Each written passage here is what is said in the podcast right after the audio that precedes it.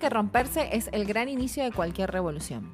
Hace un tiempo descubrí que para revolucionarme tuve que romperme en mil pedazos una y mil veces para luego, con mucha paciencia, volver a armarme pieza por pieza como un gran rompecabezas. De hecho, ustedes mismos me preguntan, ¿cómo hiciste para? Lo reafirmo, romperme una y mil veces. Quizás sos de los que solo puede ver el personaje. Este podcast, Cambios que te cambian, puede ser el primer paso de una gran revolución. Bienvenidos otra vez a este podcast, Cambios que te cambian. Y bueno, y hoy, hoy nos vamos directo al tema porque yo les voy a hacer una pregunta así como para arrancar. ¿Quién no ha pensado alguna vez en patear el tablero? En decir, empiezo de cero, reinicio y arrancamos de nuevo. Y para descubrir más acerca de este tema y, y ver también cuándo es el momento de patear el tablero, la tengo nuevamente a mi lado a Noelia Centeno. ¿Cómo estás, Noel? Hola, Muri, ¿cómo andás? Bien. Bueno, acá yo ya pateé el tablero, pero digo, ¿cuántas personas pensando, no? Cuando siempre se nos cruza en algún momento en la cabeza decir, quiero re- resetear todo, empezar de cero. ¿Por qué nos pasa esto? ¿Por qué nos cuestionamos esto? Pues sabés que eh, antes de ejecutar la decisión hay pasos que uno, que, que nuestra mente, que no los registramos. Uno es una primer sensación de incomodidad.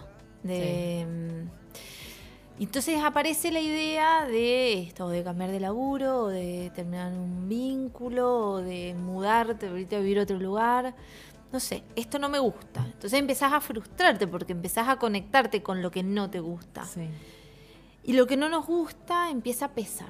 Empieza a pesar en el cuerpo. Hay gente que se enferma, que tiene cefaleas, Sí. que lo pone muy en el cuerpo. Después empezás un distanciamiento emocional. O sea, empezás a sacar emoción a eso que seguís sosteniendo, que lo seguís teniendo todavía de rutina, pero ya no, no le, le sacás la emoción, se, dejas de conectarte. Y después aparece el impulso de decir, listo, ya está, tengo que cortar con esto, hasta acá, hasta acá llegué. Y después hay que poner el cuerpo. Es medio impulsivo igual. Mucha gente se Sí. queda ahí, aunque te parezca el mentira, impulso. En decir, listo, tengo que cortar. Y cuando tienen que saltar al vacío Sí. y poner el cuerpito, dicen, ni loco, qué miedo. Muchos saltan y ponen 200 colchonetas, saltan, dicen, porque saltar es el inicio de otro camino. Exacto. Entonces, ¿qué No otro sabes camino? con lo que te In- vas a encontrar. Claro, incierto. Ah, no, dice la gente. Toda la fantasía de lo mal que me sentí, salté y estoy peor que antes. No, no, me vuelvo. Entonces deshacen la decisión. La decisión que tomaron. Sí, y vuelven para atrás. O vuelven con las parejas, o vuelven a, mm, Al- al al, trabajo, al laburo. Y entonces la toma de decisión es muy importante tolerar, en el último paso, tolerar el cambio. No es apto para cualquiera. Me gustaría que vos cuentes también tu Eso- proceso. Eso es lo que te iba a decir, porque yo te escuchaba y decí- vos, vos decías, esto ya lo venís como meditando y es la incomodidad constante. Yo siempre digo, una vez lo hablaba con una amiga más grande. Tengo amigas como más grandes y yo era muy pendeja y yo estaba incómoda. Y una vez una amiga me dijo, Muriel, la incomodidad te hace crecer. Y yo la tomé esa frase y dije, es verdad, o sea, cada vez que me voy a poner incómoda, tengo que entender que hay algo que quiero cambiar y que en algo quiero crecer. Pero implicaba renunciar, salir justamente de esta llamada zona de confort, donde todo te parece, como vos decís, vas en piloto automático por la vida, no te replanteas nada, pero te sentís incómoda. Y yo creo que a, que a mí me pasó que viví mucho tiempo en piloto automático, porque estaba, como ya lo contamos en otro podcast, dolorida, en ruinas. Vivía en piloto automático, insatisfecha porque no me gustaba mucho lo que estaba haciendo. Hasta que un día decidí, decidí saltar al vacío.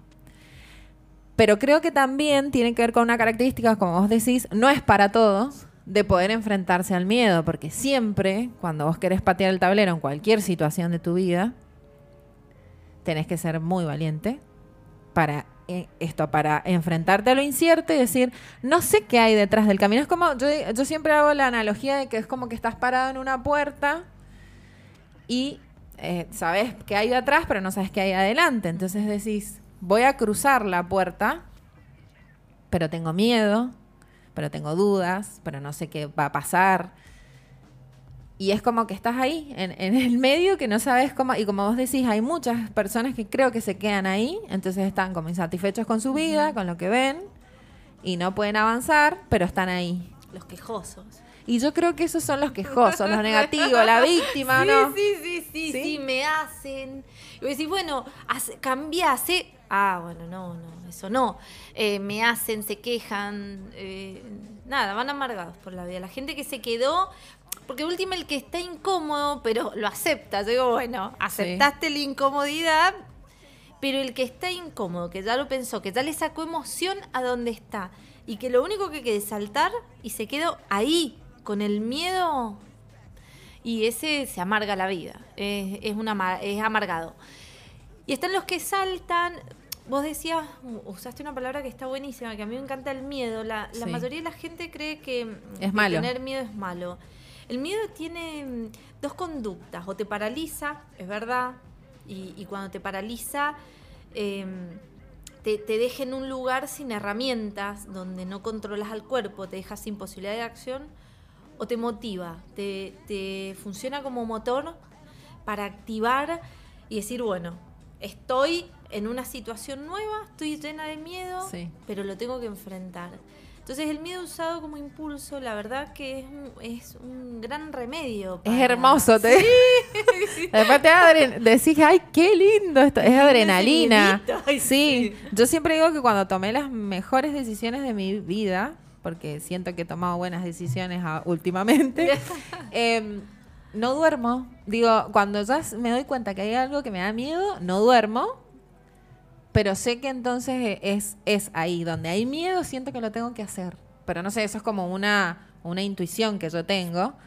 Porque digo, debe haber algo maravilloso. Y salto al vacío y me encuentro con que sí hay algo maravilloso. Me sorprendo.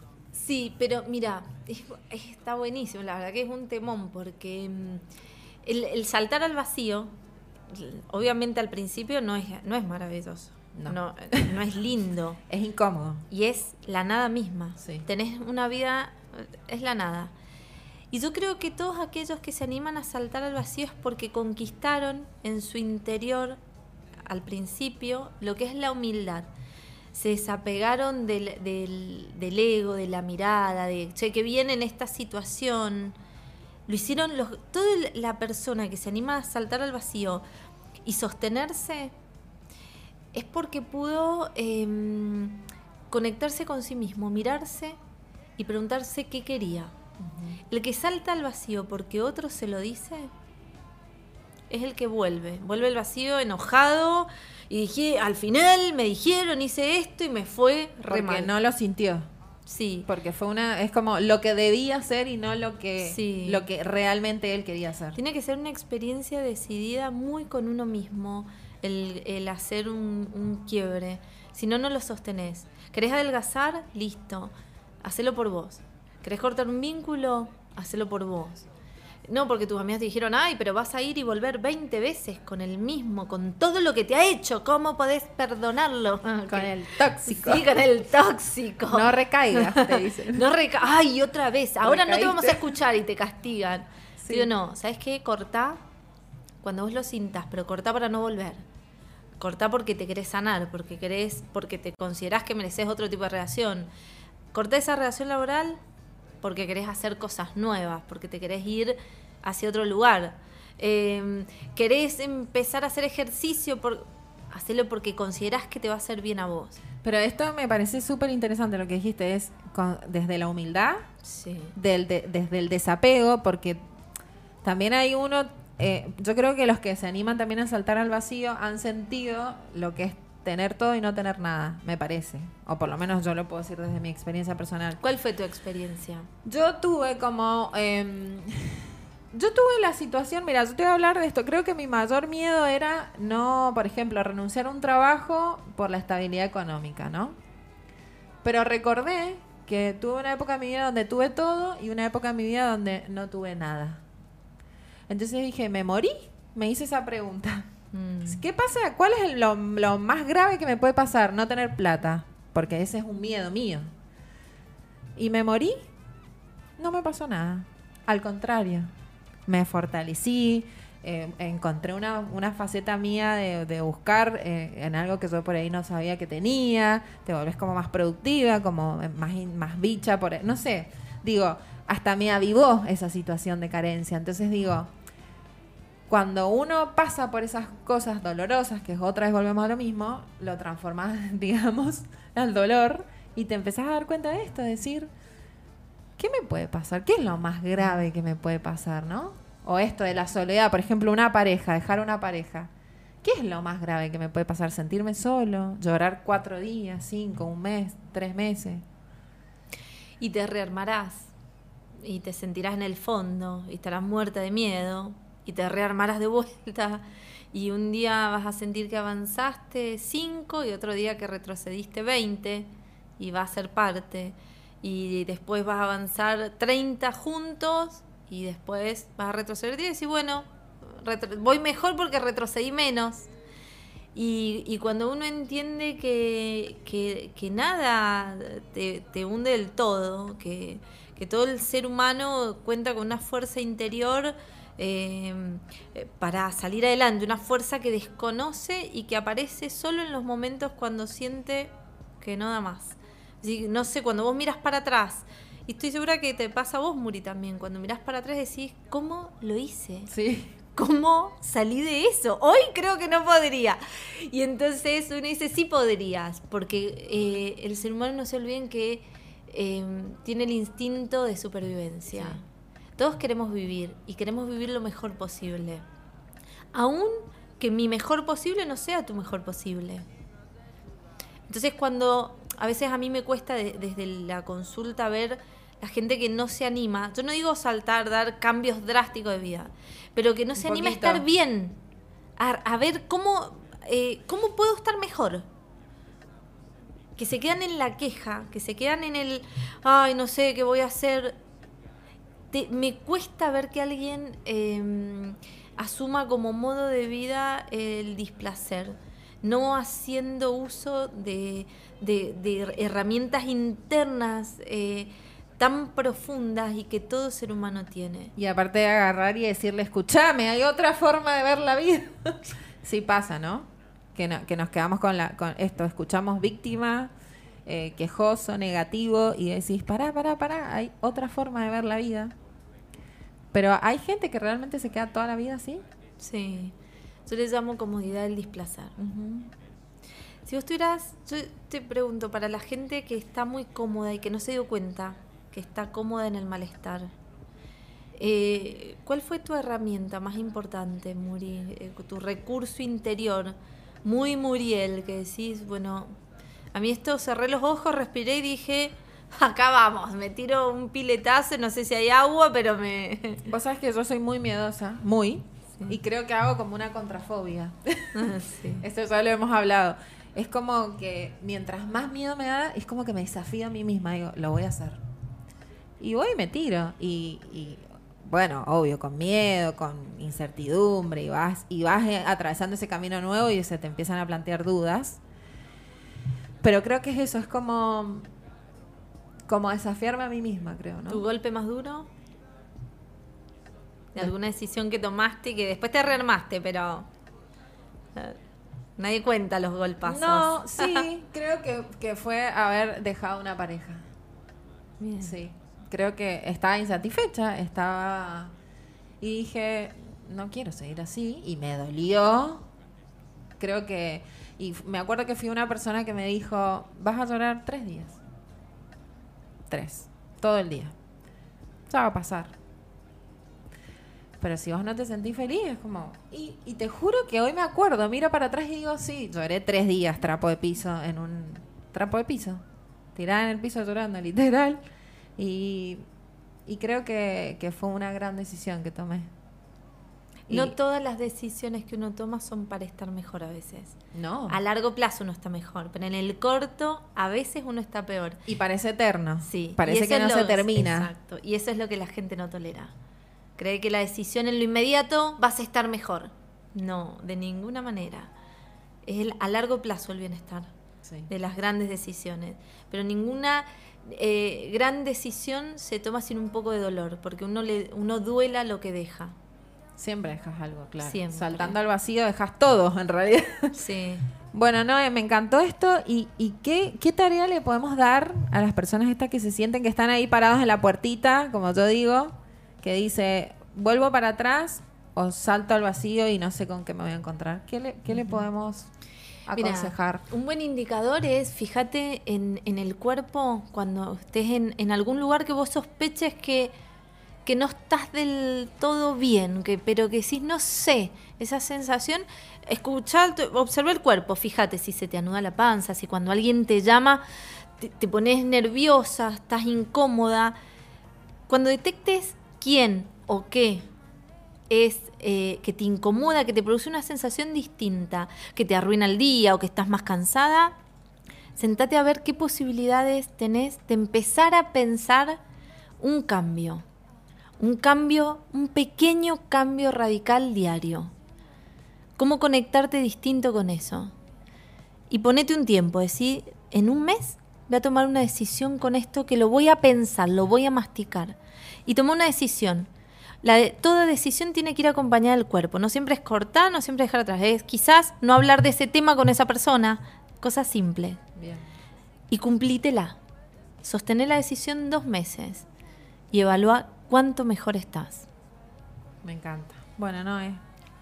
Mira, para, antes de que cerremos, quiero también res- rescatar esto. En, en todas las- los consejos o las tareas que le damos a quienes nos están escuchando, eh, está esta cuestión de sentarnos con nosotros mismos, ¿no? Qué, qué, qué mm, difícil es o qué poco tiempo le dedicamos a sentarnos con nosotros mismos. Eso también está Es bueno para que se lo lleven para pensar, ¿no? Es buenísimo. Frenar, nos vivimos relacionando con todos, cumplimos las demandas de todos, pero nunca escuchamos la demanda interna. Hasta que explotamos. No hace falta. No lleguemos a enfermarnos ni a explotar. Escuchate antes y relacionate distinto. Sé tu mejor amiga. Tu mejor amiga. Pasa más tiempo con vos Sí, tal cual. Yo siempre digo eso. Bueno, no, Bueno. gracias, me encantó. Sí. Y bueno, por más valientes que salten al vacío. Yo Sí, quiero que nos cuenten cómo saltaron al vacío. Buenísimo. Me encantaría. Me encantaría saber las historias, las historias de cambio. Gracias, no, un placer. Ah, gracias a vos, Muri. Y bueno, así nos despedimos de este podcast Cambios que te cambian y nos volvemos a encontrar en un próximo podcast. cuerpo y el mío van a la vez, a la vez. Tu cuerpo y el mío van a la vez, a la vez. Te estaba esperando para bajar la luna, tanto Capricornio que no tengo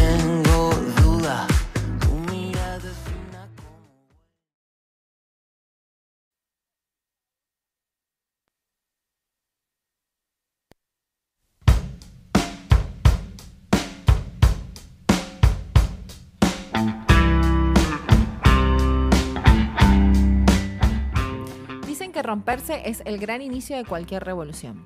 Hace un tiempo descubrí que para revolucionarme tuve que romperme en mil pedazos una y mil veces para luego, con mucha paciencia, volver a armarme pieza por pieza como un gran rompecabezas. De hecho, ustedes mismos me preguntan, ¿cómo hiciste para? Lo reafirmo, romperme una y mil veces. Quizás sos de los que solo puede ver el personaje. Este podcast, Cambios que te cambian, puede ser el primer paso de una gran revolución. Bienvenidos otra vez a este podcast, Cambios que te cambian. Y bueno, y hoy, hoy nos vamos directo al tema porque yo les voy a hacer una pregunta así como para arrancar. ¿Quién no ha pensado alguna vez en patear el tablero? En decir, empiezo de cero, reinicio y arrancamos de nuevo. Y para descubrir más acerca de este tema y, y ver también cuándo es el momento de patear el tablero, la tengo nuevamente a mi lado a Noelia Centeno. ¿Cómo estás, Noel? Hola, Muri. ¿Cómo andás? Bien. Bueno, acá yo ya pateé el tablero, pero digo, ¿cuántas personas pensando, no? Cuando siempre se nos cruza en algún momento en la cabeza decir, quiero re- resetear todo, empezar de cero. ¿Por qué nos pasa esto? ¿Por qué nos cuestionamos esto? Pues es que eh, antes de ejecutar la decisión hay pasos que uno, que, que nuestra mente, que no los registramos. Uno es una primer sensación de incomodidad, de... mm, Entonces aparece la idea de esto, de cambiar de laburo, o de terminar un vínculo, o de mudarte, ahorita a vivir a otro lugar. No sé, esto no me gusta. Entonces empezás a frustrarte porque empezás a conectarte con lo que no te gusta. Sí. Y lo que no nos gusta empieza a pesar. Empieza a pesar en el cuerpo. Hay gente que se enferma, que tiene cefaleas, Sí. que lo pone muy en el cuerpo. Después empezás un distanciamiento emocional. O sea, empezás a sacar emoción a eso que seguís sosteniendo, que lo seguís teniendo todavía de rutina, pero ya no, no le, le sacás la emoción, se, dejas de conectarte. Y después aparece el impulso de decir, listo, ya está, tengo que cortar con esto, hasta acá, hasta acá llegué. Y después hay que poner el cuerpo. Es medio impulsivo igual. eso. Mucha gente se Sí. queda ahí, aunque te parezca el mentira. impulso. En decir, listo, tengo que cortar. Y cuando tienen que saltar al vacío Sí. y poner el cuerpito, dicen, ni loco, qué miedo. Muchos saltan y ponen 200 colchonetas, saltan, dicen, porque saltar es el inicio de otro camino. Exacto. Entonces, ¿qué No otro camino? lo que te In- vas a encontrar. Claro, incierto. Ah, no, dice la gente. Toda la fantasía de lo mal que me sentí, salté y estoy peor que antes.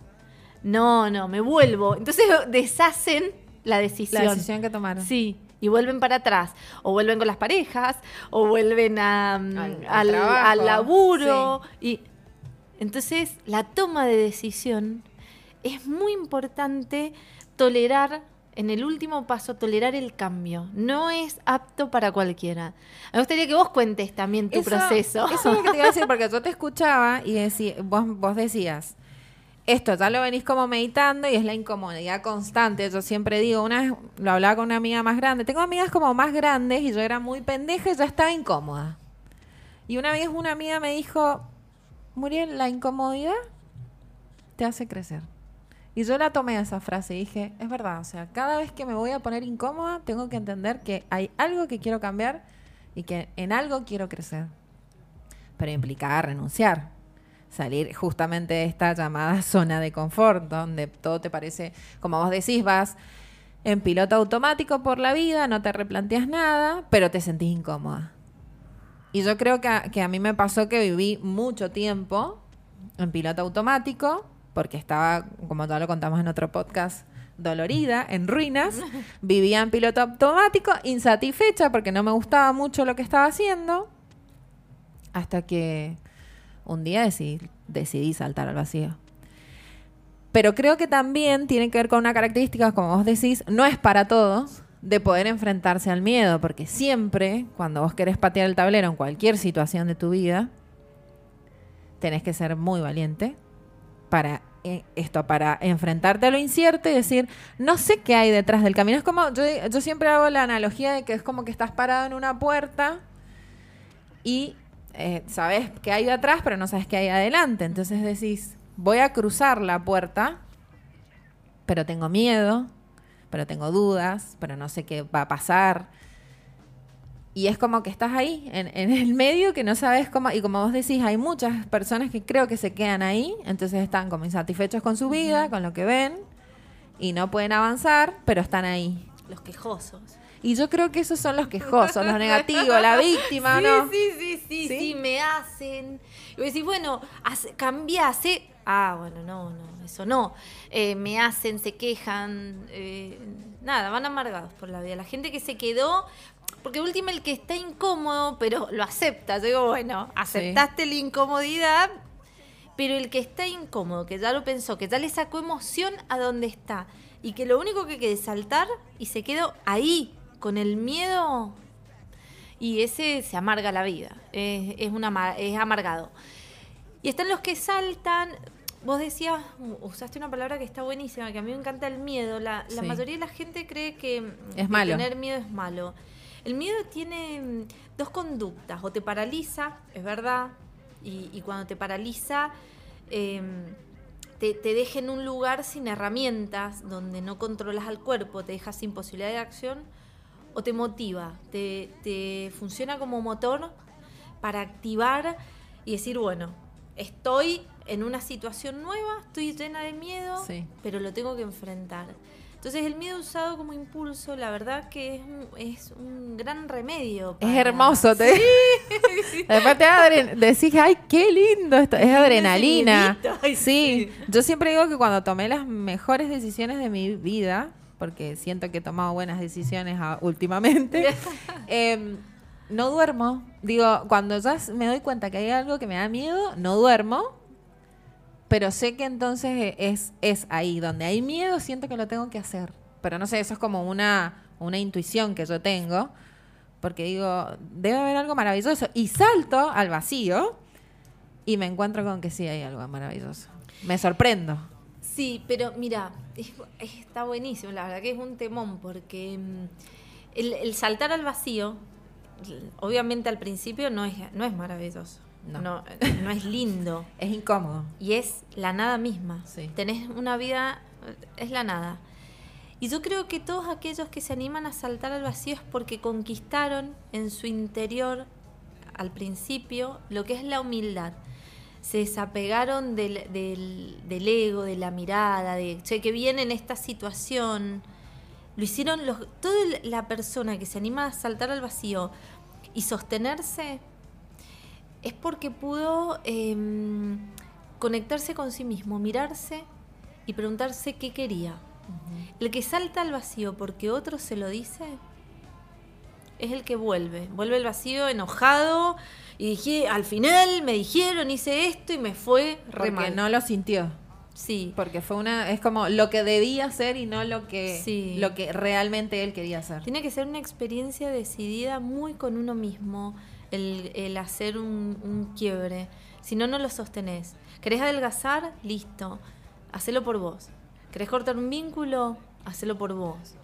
No, porque tus amigas te dijeron, ay, pero vas a ir y volver 20 veces con el mismo, con todo lo que te ha hecho. ¿Cómo podés perdonarlo? Con el tóxico. Sí, con el tóxico. No recaigas, te dicen. No reca Ay, otra vez. Ahora no te vamos a escuchar y te castigan. Sí. Digo, no, ¿sabes qué? Cortá cuando vos lo sintas, pero cortá para no volver. Cortá porque te querés sanar, porque querés, porque te considerás que mereces otro tipo de relación. Cortá esa relación laboral porque querés hacer cosas nuevas, porque te querés ir hacia otro lugar. Eh, querés empezar a hacer ejercicio, por, hacelo porque considerás que te va a hacer bien a vos. Pero esto me parece súper interesante lo que dijiste, es con- desde la humildad, Sí. del de- desde el desapego, porque también hay uno, eh, yo creo que los que se animan también a saltar al vacío han sentido lo que es tener todo y no tener nada, me parece. O por lo menos yo lo puedo decir desde mi experiencia personal. ¿Cuál fue tu experiencia? Yo tuve como... em, yo tuve la situación, mira, yo te voy a hablar de esto. Creo que mi mayor miedo era no, por ejemplo, renunciar a un trabajo por la estabilidad económica, ¿no? Pero recordé que tuve una época en mi vida donde tuve todo y una época en mi vida donde no tuve nada. Entonces dije, ¿me morí? Me hice esa pregunta. Mm. ¿Qué pasa? ¿Cuál es lo, lo más grave que me puede pasar? No tener plata. Porque ese es un miedo mío. ¿Y me morí? No me pasó nada. Al contrario. Me fortalecí. eh, encontré una, una faceta mía de, de buscar eh, en algo que yo por ahí no sabía que tenía. Te volvés como más productiva, como eh, más, más bicha. Por, no sé. Digo, hasta me avivó esa situación de carencia. Entonces digo, cuando uno pasa por esas cosas dolorosas, que otra vez volvemos a lo mismo, lo transformas, digamos, al dolor y te empezás a dar cuenta de esto, decir, ¿qué me puede pasar? ¿Qué es lo más grave que me puede pasar, no? O esto de la soledad, por ejemplo, una pareja, dejar una pareja. ¿Qué es lo más grave que me puede pasar? ¿Sentirme solo? ¿Llorar cuatro días, cinco, un mes, tres meses? Y te rearmarás. Y te sentirás en el fondo. Y estarás muerta de miedo. Y te rearmarás de vuelta. Y un día vas a sentir que avanzaste 5 y otro día que retrocediste 20. Y va a ser parte. Y después vas a avanzar 30 juntos. Y después vas a retroceder 10 y bueno, voy mejor porque retrocedí menos. Y, y cuando uno entiende que, que- que nada te, te hunde del todo, que, que todo el ser humano cuenta con una fuerza interior eh, para salir adelante, una fuerza que desconoce y que aparece solo en los momentos cuando siente que no da más. Así, no sé, cuando vos miras para atrás, y estoy segura que te pasa a vos, Muri, también, cuando mirás para atrás decís, ¿cómo lo hice? Sí. ¿Cómo salí de eso? Hoy creo que no podría. Y entonces uno dice, sí podrías, porque eh, el ser humano no se olviden que eh, tiene el instinto de supervivencia. Sí. Todos queremos vivir y queremos vivir lo mejor posible. Aún que mi mejor posible no sea tu mejor posible. Entonces cuando a veces a mí me cuesta de- desde la consulta ver la gente que no se anima, yo no digo saltar, dar cambios drásticos de vida, pero que no se anima a estar bien, a, a ver cómo, eh, cómo puedo estar mejor. Que se quedan en la queja, que se quedan en el, ay, no sé qué voy a hacer. Te- me cuesta ver que alguien eh, asuma como modo de vida el displacer, no haciendo uso de herramientas internas eh, tan profundas y que todo ser humano tiene. Y aparte de agarrar y decirle, escúchame, hay otra forma de ver la vida. sí pasa, ¿no? Que, no- que nos quedamos con, la, con esto, escuchamos víctima, eh, quejoso, negativo, y decís, pará, pará, pará, hay otra forma de ver la vida. Pero hay gente que realmente se queda toda la vida así. Sí, yo le llamo comodidad del displacer. Si vos tuvieras, yo te pregunto, para la gente que está muy cómoda y que no se dio cuenta que está cómoda en el malestar, eh, ¿cuál fue tu herramienta más importante, Muri? Eh, tu recurso interior, muy Muriel, que decís, bueno, a mí esto cerré los ojos, respiré y dije, acá vamos, me tiro un piletazo, no sé si hay agua, pero me... Vos sabés que yo soy muy miedosa, muy, y creo que hago como una contrafobia. sí. Esto ya lo hemos hablado. Es como que mientras más miedo me da, es como que me desafío a mí misma. Digo, lo voy a hacer. Y voy y me tiro. Y, y, bueno, obvio, con miedo, con incertidumbre. Y vas, y vas eh, atravesando ese camino nuevo y se te empiezan a plantear dudas. Pero creo que es eso, es como, como desafiarme a mí misma, creo, ¿no? ¿Tu golpe más duro? ¿De alguna decisión que tomaste y que después te rearmaste, pero eh, nadie cuenta los golpazos? No, sí, creo que, que fue haber dejado una pareja. Bien. Sí, creo que estaba insatisfecha, estaba... Y dije, no quiero seguir así, y me dolió. Creo que... Y me acuerdo que fui una persona que me dijo, vas a llorar tres días. Tres, todo el día. Ya va a pasar. Pero si vos no te sentís feliz, es como... Y, y te juro que hoy me acuerdo, miro para atrás y digo, sí, lloré tres días trapo de piso en un... Trapo de piso. Tirada en el piso llorando, literal. Y, y creo que, que fue una gran decisión que tomé. No todas las decisiones que uno toma son para estar mejor a veces. No. A largo plazo uno está mejor, pero en el corto a veces uno está peor. Y parece eterno. Sí. Parece que no lo- se termina. Exacto. Y eso es lo que la gente no tolera. Cree que la decisión en lo inmediato vas a estar mejor. No, de ninguna manera. Es el- a largo plazo el bienestar. Sí. de las grandes decisiones. Pero ninguna eh, gran decisión se toma sin un poco de dolor, porque uno, le, uno duela lo que deja. Siempre dejas algo, claro. Siempre. Saltando al vacío dejas todo, en realidad. Sí. Bueno, no, me encantó esto. ¿Y, y qué, qué tarea le podemos dar a las personas estas que se sienten que están ahí parados en la puertita, como yo digo, que dice, vuelvo para atrás o salto al vacío y no sé con qué me voy a encontrar? ¿Qué le, qué le podemos aconsejar? un buen indicador es, fíjate en, en el cuerpo, cuando estés en, en algún lugar que vos sospeches que, que no estás del todo bien, que, pero que sí, no sé, esa sensación, escuchar, observa el cuerpo, fíjate si se te anuda la panza, si cuando alguien te llama te, pones nerviosa, estás incómoda. Cuando detectes quién o qué es eh, que te incomoda, que te produce una sensación distinta, que te arruina el día o que estás más cansada, sentate a ver qué posibilidades tenés de empezar a pensar un cambio. Un cambio, un pequeño cambio radical diario. cómo conectarte distinto con eso. Y ponete un tiempo, decir, en un mes voy a tomar una decisión con esto que lo voy a pensar, lo voy a masticar. Y toma una decisión.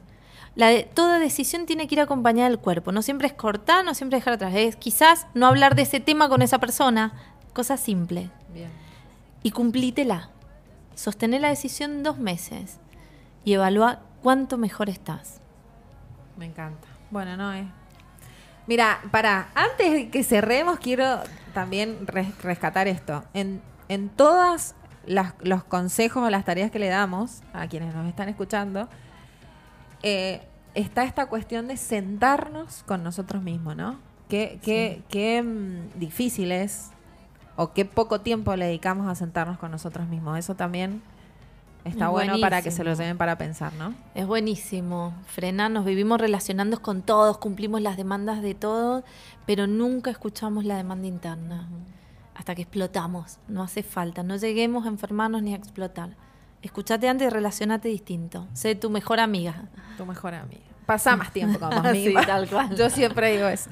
Bueno, no, Bueno. gracias, me encantó. Y bueno, por más valientes que salten al vacío. Yo Sí, quiero que nos cuenten cómo saltaron al vacío. Buenísimo. Me encantaría. Me encantaría saber las historias, las historias de cambio. Gracias, no, un placer. Ah, gracias a vos, Muri. Y bueno, así nos despedimos de este podcast Cambios que te cambian y nos volvemos a encontrar en un próximo podcast. cuerpo y el mío van a la vez, a la vez. Tu cuerpo y el mío van a la vez, a la vez. Te estaba esperando para bajar la luna, tanto Capricornio que no